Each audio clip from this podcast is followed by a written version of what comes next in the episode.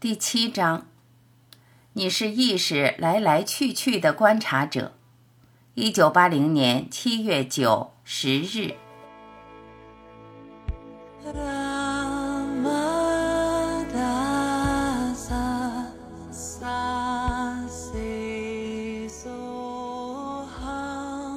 求道者，许多来过这里的人都成为智者。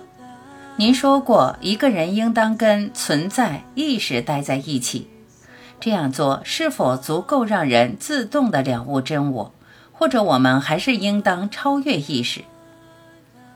导师，我给你举个例子：假设我坐在这里，而你到访，我知道你已存在，然后见证就自动发生了。我们是否有做过任何事来让此见证发生？没有，它就如此自然的发生。你应当了解，它非常的简单。在另外的一些时候，我曾解释过，它就如一个生芒果变成熟芒果，就是以如此自然的方式发生。求道者，有些导师曾教导或强调。待在一位已经证悟的灵性导师身边的必要性，但您似乎并未如此强调。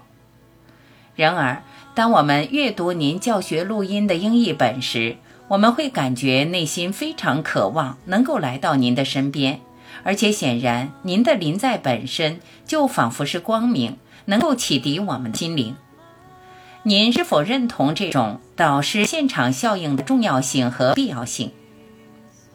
导师，清除你所有的疑惑是非常有益的事情。这是为何我会安排问答课程的原因。所以我希望你能在某段时间内一直提问，否则若把疑惑留在心里，他们就会粘着你。而我们这里就是要清除所有的概念。阐释知识的人当中，极少有对自己绝对诚实的。在一般情况下，给予知识的背后都有着某种获取某物的目的。我们必须安住于其中的那个真我到底是什么？整个浩瀚的宇宙都是这个真我的显现。同时，小东西里最小的那个，就如一只蚂蚁、一个原子，也是这个真我。求道者，有时他被称作心中的芥末种子。导师，存在就如芝麻种子，非常的微小，然而它的表达却是整个显象世界，全世界的起源都归因于此种子。我在之感的神奇一处或一次，这颗种子里包含油质。那是爱之源，在为整个显象世界提供爱或油之后，剩下的部分就是那个我在。那份我在之感的触碰或刺激，就是一切精华之中最精华者。既然你提到这个问题，许多有知识的人其实尚未证悟真我，他会宣称自己拥有真知。但却依然担心有什么事会发生在他身上，所以他不能被视为智者。对导师的话有信心吧，无论他说了些什么。此处我不会重复或模仿其他所谓圣人的言行，我也不会拥护某种宗教。对于任何事情，我都不会摆姿态、挑立场，甚至我都不是一个男人或女人。如果你接受了任何的姿态或立场，你就不得不遵循与此姿态或立场相关的纪律，以此照料自己所做出的选择。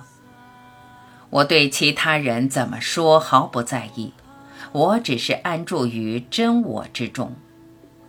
至于其他圣人们做了些什么，我无可奉告，不予评论。自然发生的事情，就让它发生吧。有人存在于我之前吗？只有当我的存在显现时，其他所有的事才可能显现。在我存在之前，无物存在。从属于身体自我的层层关系，现正被清除。求道者，您说的是传统经典当中所描述的五个深层吗？导师，最初我清净无染，未被任何东西覆盖，无有任何的污损，因为在我之前并无任何人存在。而且我也不会用那些关于某人存在于我之前的概念来自娱自乐。世上的一切显象形态、万事万物，都是在与身体相关的“我在”认知出现之后才形成的。伴随着身体与住于其中的“我在”之感的形成，天地万物于焉形成。在这具身体以及我在的认知出现之前，还有什么呢？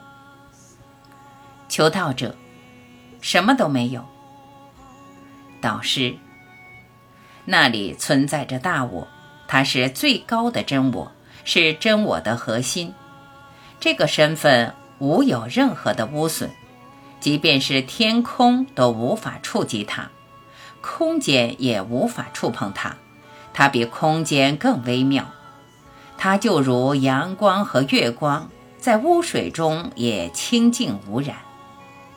如果阳光和月光的清净已能达至如斯境界，那么你能想象真我意识的清净能够崇高至何处吗？理解这个的第一课，我们就是在那一刻理解我们是。我们存在，那是身体的第一课。当他理解他是他存在，认出这第一课，一旦你把握住这一点，你就是一切神中最高者，就是万物从中升起的那个点。也就在那个点上，万物同时也落幕。起点与终点其实是同一个。所以，一旦你理解这一点，你就从这个点上被释放了。没有任何人在致力于理解这个真我的发生，理解这个我在之感如何升起。然而，一旦你理解这一点，我绝对就再也不是这个我在之感了。你明白一些了吗？求道者。当我们在练习安住于我在之感当中，达到圆满程度时，就不会再有那种受限的感觉，感觉自己是一个分离的个体，就如“我在之感”这个词所形容的那般。这是我的理解，但我也有可能理解错了。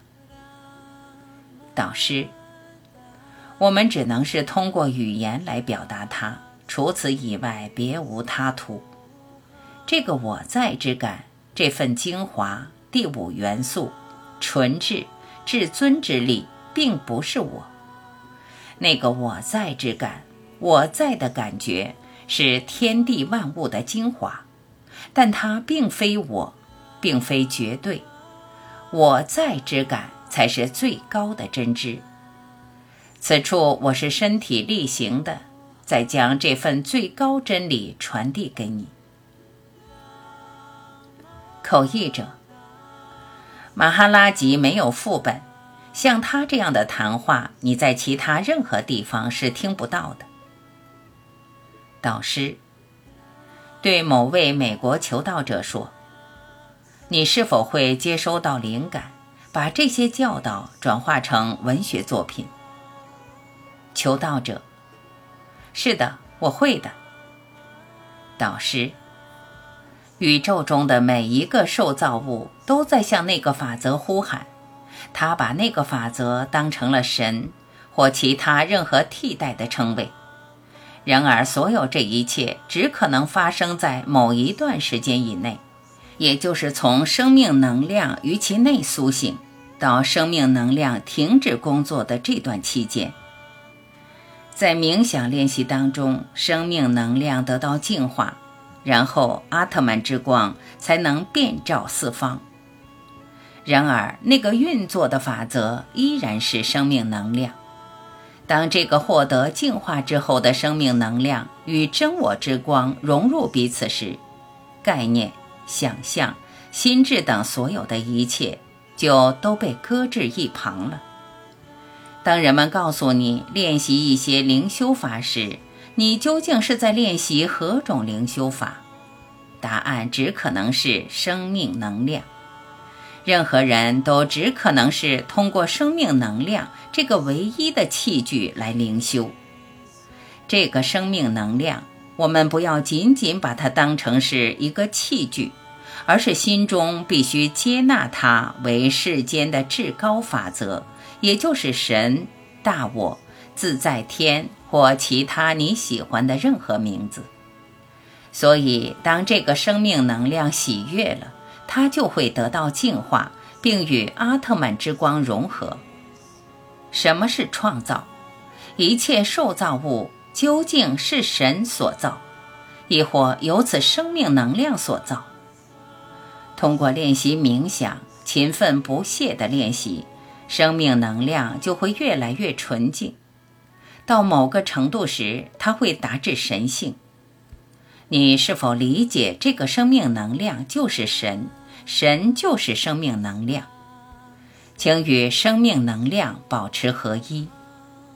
在你的冥想中，当生命能量与最高法则合一时，通过这份融合所达至的境界，就意味着解脱、觉醒或自由。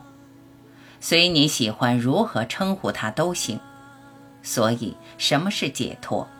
就是你不再臣服于三德，而且与个人性相关联的一切限制和障碍全部都消失，那就是自由。生命能量是运作法则，意识则为个人提供感知力。求道者，这正是湿婆神与夏克提的传统意象。导师。湿婆神就是那一点意识，而运作法则就是生命能量下课题。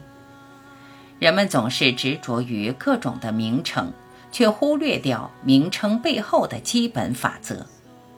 这个法则就是：身体内的意识和生命能量合在一起就是阿特曼，我称之为心灵。据说有人死了。那么究竟发生了什么？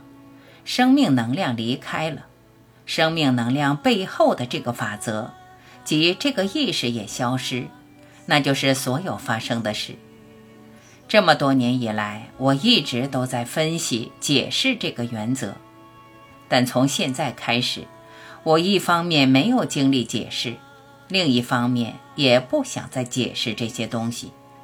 所以我只能说一些你需要做的事，如果有的话。而你唯一需要做的事，并非一般意义上的做事。你只要坐在那里沉思，让意识展开他自己，让意识展现关于他自己的真知。你已做了一些家庭作业，所以我要继续给你讲解需要进一步澄清的事。截至目前，大部分人在做的事情都是只讲解一些表面的东西。你需要练习冥想，而在冥想当中，意识本身将会展露出过去一直隐而未显的真知。但是人们通常不会去到万物之根解释这些深层的法则。这正是我这么多年一直在做的事。但是现在。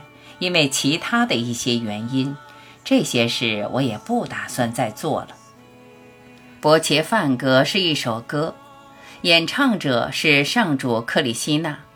你想问关于他的什么事？求道者，关于伯切梵歌，我并无太多的问题。您过去几天以来给了我非常仁慈的教导。我觉得他仿佛是在为您的部分讲课内容做总结。我只想听听您如何评论伯杰梵歌。导师，从你提到的那些诗篇当中，你总结出什么意义？你理解了些什么？求道者，我觉得，当我们按照教导正确的练习冥想时，第一个明显的状态就是我们的意识。在一般情况下，它都是瞬息万变的，卷入日常生活的纷扰中，朝着无数个方向分散。但此刻却开始清晰地觉察到它自身，并开始见证所发生的一切。同时，身体的能量也开始得到增强，这也是意识提升的结果，而且它仿佛是沿着一个垂直的方向集中。我无法再给更好的解释了。此外，还发生一件事，有点像是某种进化，而您先前一直在说我们经常。导师，我说的是文字的意义。首先。你如何理解这些文字，而不是问你发生了些什么？发生应当是某种体验。求道者，好的，那就是我所说的，是我望文生义的理解。同时，我还感觉《奥义书》和《伯切梵歌》当中很多地方都提到，心轮是灵魂的基座，是灵魂进入身体的地方。而存在本身则先于生命能量流动的整个垂直维度，最后甚至连生命能量也会被分解到这个中心里。这就有点像您对于意识的描述，把它形容成一颗小小的种子。然而，在这颗种子里，不仅含藏我们这个身体形态的存在，以及我们所感知到的整个世界。甚至连同整个宇宙都含藏于其中。当冥想被合理的导向，意识的趋向被反转进入这个中心时，知识就会被分解，生命能量会变得纯净，它就会被再度吸入那个中心，你就不会再成天想着要游戏人间了。导师，这个意识和生命能量。当它俩融合时，它们会在泛喜中变得稳定下来，然后所有的思想念头都会消失，包括你认为自己正在做着冥想的念头也会消失。那就是三摩地的开始。那个状态会保持一会儿，之后不论什么原因，它都会中断，然后惯常的活动又会再度开始。也就是说，生命能量会再度展开它的正常工作和活动。现在我问的是：根据人们所说，我正在患的那种疾病，究竟是发生在什么之上？他们是发生在意识和工作法则上，也就是生命能量之上。只有这两者才与那个疾病有关，而我与这两者毫不相关。所以跟疾病也丝毫无关，但是人还是有责任让生命能量保持正常良好的工作状态。所以我们在平常吃饭之余，还得再吃点药，好让这份意识和生命能量保持适当的工作状态。所以药物很像是食物，但对于我而言。我真的不在乎这个生命原则和意识工作与否，因为我跟他们丝毫无关。我超越其上，并已对他们感到厌烦。生命能量和意识并非真正分立的两者，从概念的角度来说，它们好像是分开的两个，但其实它们是一体的。只要某个形象被创造出来，生命能量就会被灌入其中。并且感知力也会自动出现。我们的面前有一个身体形象和生命能量，但意识若是缺席的话，那么我们面前的这个身体就只能说是处于技术性存活状态。若只是凭着这点身体里的生命能量，它还有什么用处呢？就如从我们身体里放出的气，毫无意义，也没有作用。除非意识也同时在场，所以正是这份意识为生命能量赋予了某种能力，让它能够创造出一个具有感知力的活物，否则这生命能量就只能是废气。人们写信给我，感激我的教导，他们说自己现在已经理解，尽管我们的身体相隔千里，但其实我们是一体的。所有的这些认知都只是些表面文章，都只是当意识领悟自己。原来并非身体时所写就的，但是知识也只能停留在这个语言文字的层面上，他们其实并未超越。求道者，他们只是用一个概念替换了另一个概念。导师，是的，只要那个我在的概念还在，他们就未超越它。也未抵达此概念升起之前的状态，他们并未超越整体显象的状态。现在人们到我这里来，我对他们说话，我是从哪个层面说话的？我是从你是意识而非身体、心智的层面对你说话的。在我的状态里，无论出现什么，都是从整体显象中出现的，而非从绝对的角度出现。牢牢地抓住那个意识，它是你唯一的资本。然后练习冥想，让那份意识展现出所有必须被展现的真知。口译者，以前马哈拉吉会说他很想传递真知，所以当人们来这里时，他若是发现其中有人真心对真理感兴趣。他会建议他们待上四五天，甚至一个星期。所以那些本来打算离开的人也会改变主意留下来。但他说那已经是过去的事了。现在若是有人说打算晚上离开，他会说：“现在就请便吧。”他举了一个比喻：假设有个旅行者的小屋，人们来来去去。但小屋本身却不会在意这些旅客是停留一小时或十天。在以前，他还残留着一点点的欲望，但那不是为自己，而是想要传递真知。但是现在，过去那一点点的尚未进入整体显象的欲望也已消失，变成整体显象。在整体显象和来到这里的人们之间，那一点点微弱的连接。现在也已断掉了。你是否能理解这一点？他现在已经没有那份心思，那曾经想要在他与其他任何事物之间创建一点联系的心思，已经全部消散。导师，人们来到这里，当某人去到另一人处时，总是带着目的。那目的是想要得到一点世俗之物，或是想要得到一些灵性的知识。来我们这里的情形就是如此。所以无论目的是什么，就我而言，他们来了，得到某些东西、知识，然后那人会说：“我已经得到自己想要的知识了，非常感谢。”然后他就离开了。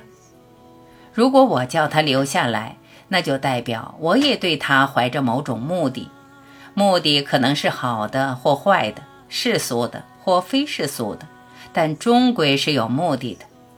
但是我没有目的，所以如果他走了，那就走吧；如果留下来，那就留下来吧。现在这位女士说：“但是其他人呢？我不关心其他人，我没有讲其他人。”我讲的是没有其他人。现在为了把我传递的真知散播开去，这里有了一个为这个家伙及马哈拉吉所创建的基金会——阿德亚玛肯德拉。但是我对那个中心并不感兴趣，我根本不在意这个中心在做什么，也不在意它到底存不存在。所以现在他们已累积了一笔钱，准备给我的家人盖房子。但是我对此并不感兴趣。